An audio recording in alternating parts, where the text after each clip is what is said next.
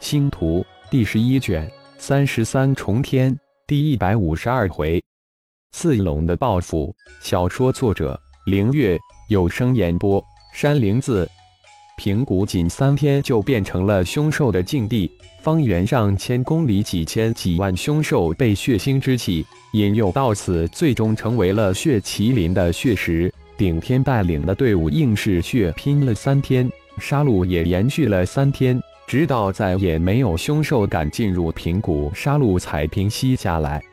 三天几乎是亡命搏杀，除了顶天血麒麟之外，当杀戮停止之时。所有的乌战士都已经摇摇欲坠，当时就倒下一大片，一个个喘着粗气，眼中皆是透出万分的兴奋与惊喜。血麒麟的血域也在瞬间收缩，露出意犹未尽神情的血大人，这次成千上万凶兽血食让他的血域精进不小。这蛮荒凶兽血肉真是大补之物。N 久之前。血麒麟化身就修炼到了渡劫之境顶峰，度过了五色九重天劫，也领悟了血域，领域也一点一点的向初级领域迈进。平谷之中，唯一没有停下来的是大祭司顶天，给自己施加了嗜血咒后，连续三天吞噬庞大的凶兽精血，化成磅礴的元力在体内奔腾。在杀戮停息之后。顶天将化影神刀反插在身后，身形晃动之间，星武拳法从手中迸发出来，体内庞大的真元奔流不息，正好可以将修为再提升一阶，为突破八级打下坚实的基础。半天后，当所有成员都休整恢复过来后，顶天才停止了修炼，将体内由凶兽精血化成的元力全部炼化，化自己的元力。而且将肉体打熬的一遍，打扫战场之事也由个人的战兽代替。血雾范围之内几乎没有一丝血迹，血雾范围之外凶兽尸横遍地，所有的凶兽尸体被战兽叼着放在一块，等待着主人来处理。当然，每一头战兽都分到了一头凶兽尸体，他们各自拖到一边进行享用。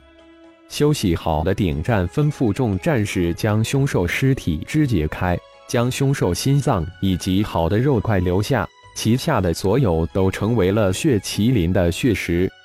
当然，这些个凶兽心脏以及好肉也都交由屋前血大人保存，也只有血大人有空间装备。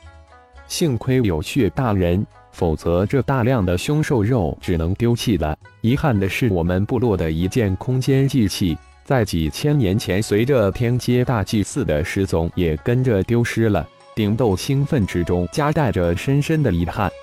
空间祭器只有天际终极才有能力祭炼出来，而现在也只有大部落才拥有这种无比罕见的宝贝。一般的小部落，连一般的祭器都没有一件。更别谈什么空间祭品了，可惜找不到祭空石，否则我还能勉强炼制出一件来。一旁的顶天叹息了一句道：“什么？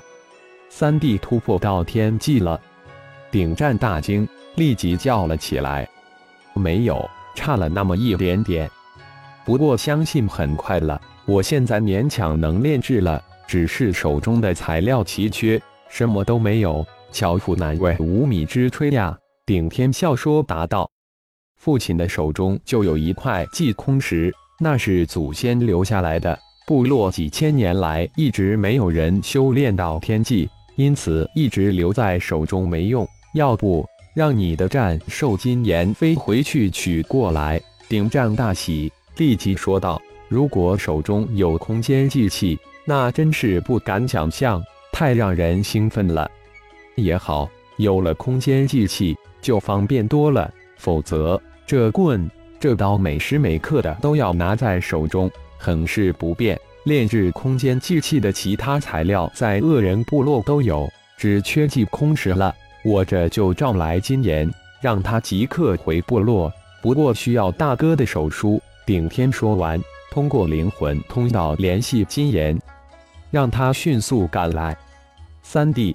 这刀真是太给力了！顶战悄悄地问了一句：“这刀太厉害了，先借来用用，以后再还吧。想来血大人也不会介意。”说到最后，顶天故意将声音提高了八分：“想要这柄化影神刀也行，虽然这刀在我手中无用，但却是我九死一生搏回来的。拿天才的宝来换吧。”血麒麟声音没有半点起伏，但却无形之中透出阴森的杀伐之意。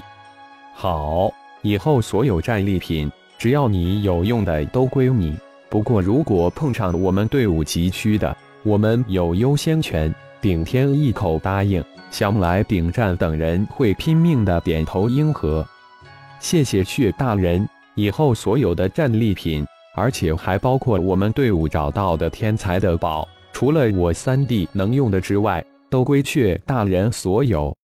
顶战大喜，要知道这柄化影神刀绝对是神刀。四龙那坚硬的防御，在化影神刀之下如同纸糊的一般，一柄刀能救全队的命。而且那所谓的战利品还不知道在哪里呢，只不过是一句空话罢了。拿虚幻的换取真实的，谁都乐意。嗯。就这么说定了，以后所有战利品除了顶天能用的之外，所有的都用来换化影神刀。血麒麟还是平淡的说道，仿佛那刀根本不算什么一样。大哥、二哥、四位队长以及你们的亲卫，趁此机会好好的体悟一下这三天搏杀，相信会有很大的好处。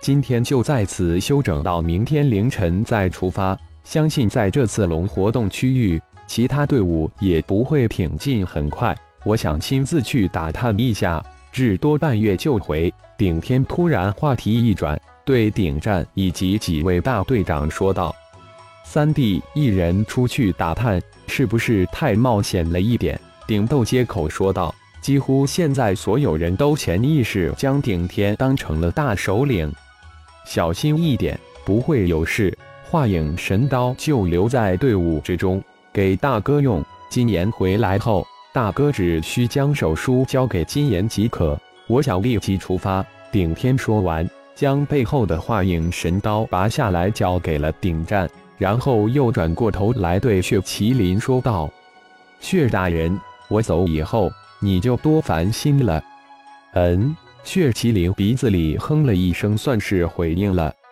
大哥。我走后，按照我们的计划赶路就行了，不能太快，但也不要落后太远，多派一些伺候。顶天说完，起身，身形一晃，化为一道影子，瞬间就消失在平谷之中。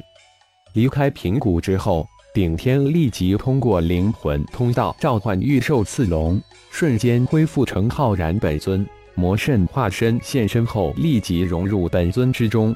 而魔灵化身则瞬间变化为一头成年刺龙，感应着羽兽刺龙的方向，浩然也变化成为一头成年刺龙，带着魔灵化身变化的成年刺龙向一个方向狂奔而去。不到半天的功夫，三头成年刺龙汇合在一起，调转方向，再次狂奔。浩然一直在猜测。变化之身顶天蛮荒之心上的符文串联成的三道粗细不同、花纹不同的金色纹线代表的意义。如果每一种金色符文线代表一种修炼功法，那么是不是说每一种蛮荒种族修炼的功法都不一样？而且这种修炼功法还能叠加呢？是不是说，如果自己在掠夺一个种族的蛮荒之心？通过噬心咒就能再获得一条金线泥，而且浩然还想再次通过噬魂咒来截杀对方的祭司，来获取其他部落的传承符咒。浩然这次就是为了验证自己的想法，同时也要让归人部落队伍品尝一下刺龙报复的滋味。感谢朋友们的收听，更多精彩情节，请听下回分解。